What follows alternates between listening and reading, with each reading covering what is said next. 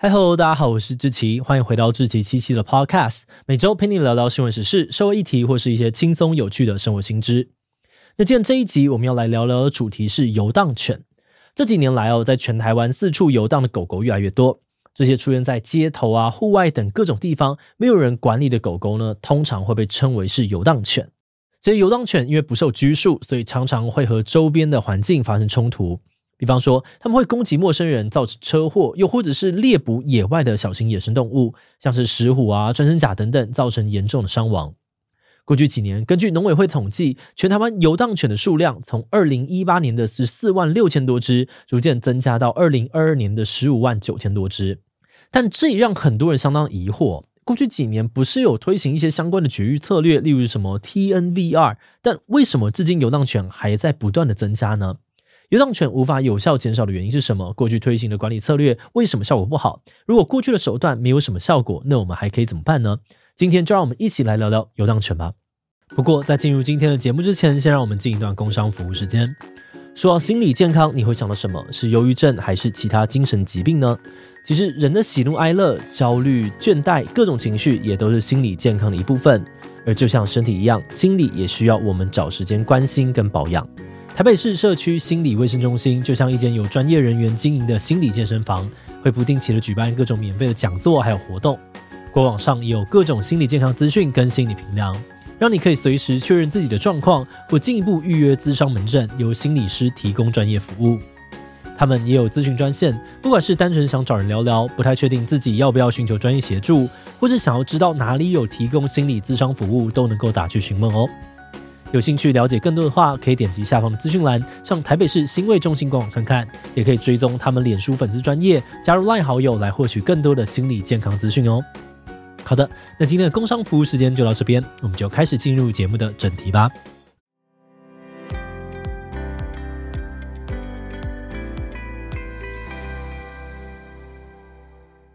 平常我们看到在街头乱晃或者是在野外趴趴走的游荡犬，大致可以分成两大类。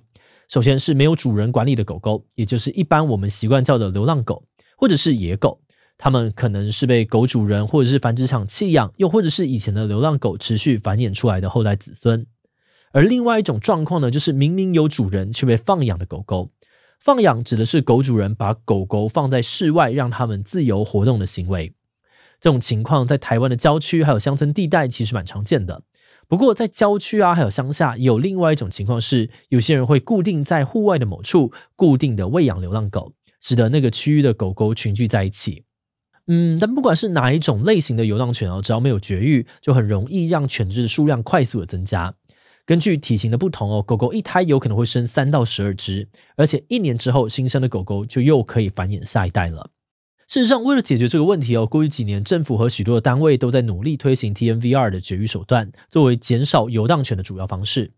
那所谓的 TNVR 策略呢，是从源头管理犬只数量的一种方式。T 指的是诱捕，N 呢是绝育，V 是指打疫苗。一般来说是打这个狂犬病疫苗，而至于 R 呢，则是回置，把这个绝育的狗狗放回它原本生存的空间。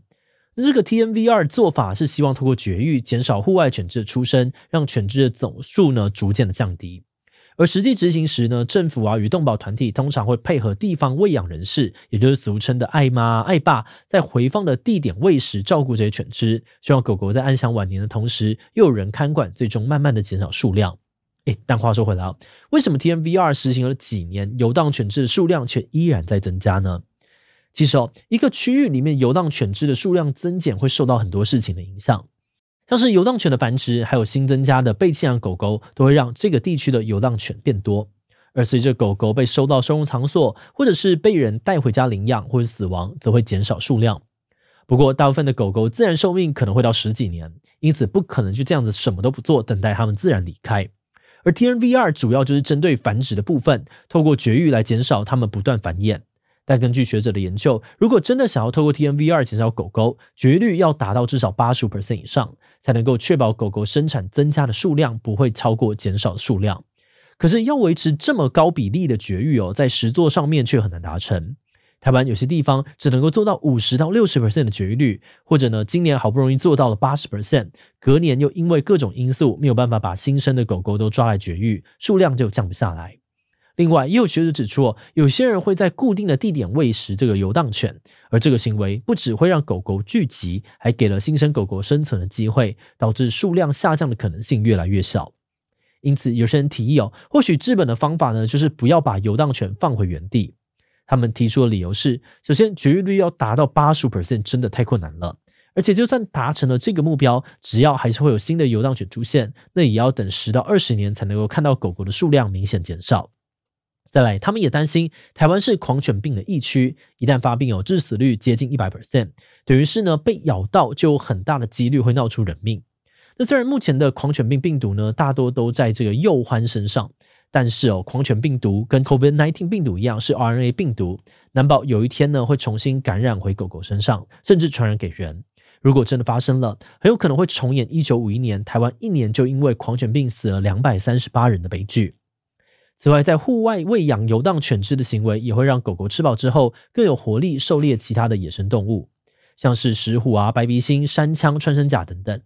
有些地区的游荡犬甚至会攻击路过的人。曾经有就有人可能为了闪避在路上的猫狗出车祸受伤，也曾经有人因为被狗追出意外致死等等。因此，这派的人主张哦，我们不应该让游荡犬继续的待在野外，应该要抓起来之后就找地方安置。不过话说回来，这种抓去安置的做法其实也蛮困难的，因为现在全台湾各地的收容所总共收了将近一万只狗，几乎爆满，但是在外游荡的数量却有将近十六万只。如果想要有效的减少游荡犬只的数量，只靠这个办法应该是不太可能的。所以也有人认为哦，可能得要恢复安乐死，才有机会控制游荡犬的数量。二零一三年纪录片《十二夜》上映，电影当中描述了流浪狗在被抓进收容所之后，若果没有人认养，将会在第十二天被安乐死。这部片引起了许多人的共鸣哦，也使得后来台湾修改动保法，将不会再于公立收容所中安乐死流浪狗啊，或者是流浪猫，并且在二零一七年全面的执行零扑杀政策。但困难的点在于哦，全台湾各地的收容所呢，在那之前就已经收容爆量了。停止执行扑杀流浪动物的政策，再加上领养狗狗的人也不够多，这使得收容所没有办法收容更多的流浪犬，导致流浪犬只能够继续在户外游荡。二零二二年，有民众就在政府的公共政策提案平台上面提案，要求恢复流浪动物安乐死，希望透过恢复抓捕猫啊狗进收容所安乐死，以及限制前面提过的有人喂养的行为，避免猫狗在户外游荡，造成脏乱啊，或者是攻击人、破坏生态等等问题。天方强调，之所以希望恢复这个政策，并不是想要用不人道的方式对待猫狗，而是因为任意弃养、喂养和放养的控制还不理想，所以安乐死流浪动物这个办法也应该要使用，才能够有效的降低流浪犬带来的问题。不过，提案出来之后，也有人跳出来反对这样的做法。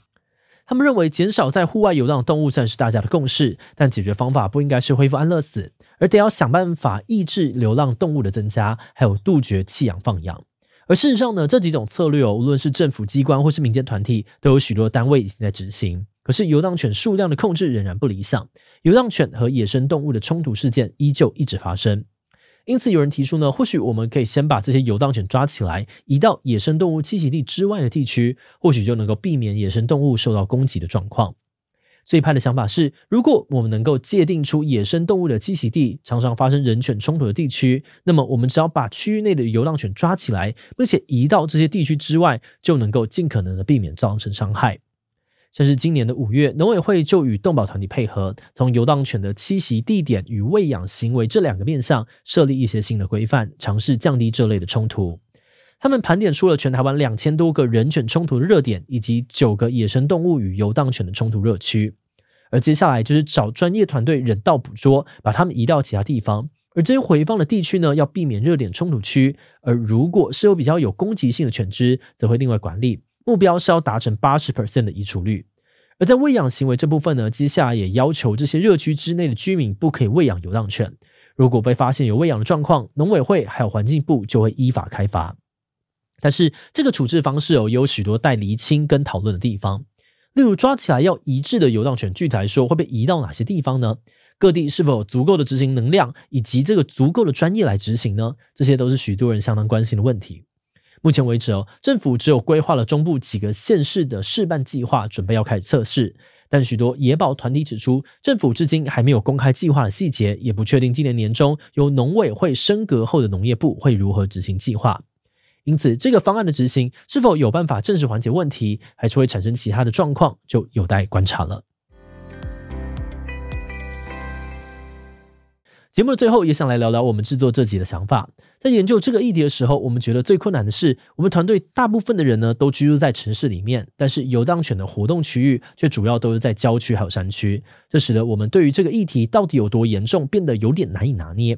直到我们发现呢，石虎啊，还有穿山甲被游荡犬攻击的消息，这几年越来越多，我们才比较清楚的意识到，这些事故的源头就是因为游荡犬只数量还一直在增加。在看过相关资料之后，我们也了解到，如果没有处理游荡犬的问题哦，保育还有救伤的许多行动都是会被抵消掉的。但是要控制游荡犬的数量，并不是一件容易的事情。就像我们前面介绍的，数量的增减呢，会受到很多因素的影响，这也使得要减少游荡犬的数量，不可能只靠一种做法就一劳永逸，必须要是多管齐下，才有可能好好的解决问题。不过，许多的报道也指出，执行量能不足一直都是这个议题的硬伤。各县市政府在野保还有动保的经费有限，也常常使得没有多少人力可以调查、诱捕，甚至是取缔开发。而这也是关心这个议题的人们接下来可以持续关注、支持还有监督的地方了。好的，那因为篇幅的关系哦，我们今天关于游荡犬的介绍就先到这边。如果你喜欢我们的内容，欢迎按下最中的订阅。如果是对于这集游荡犬的内容，对我们 Podcast 节目或者我个人有任何的疑问跟回馈，也都非常的欢迎你在 Apple Podcast 留下五星留言哦。那今天的节目就到这边告一段落，我们就下集再见喽，拜拜。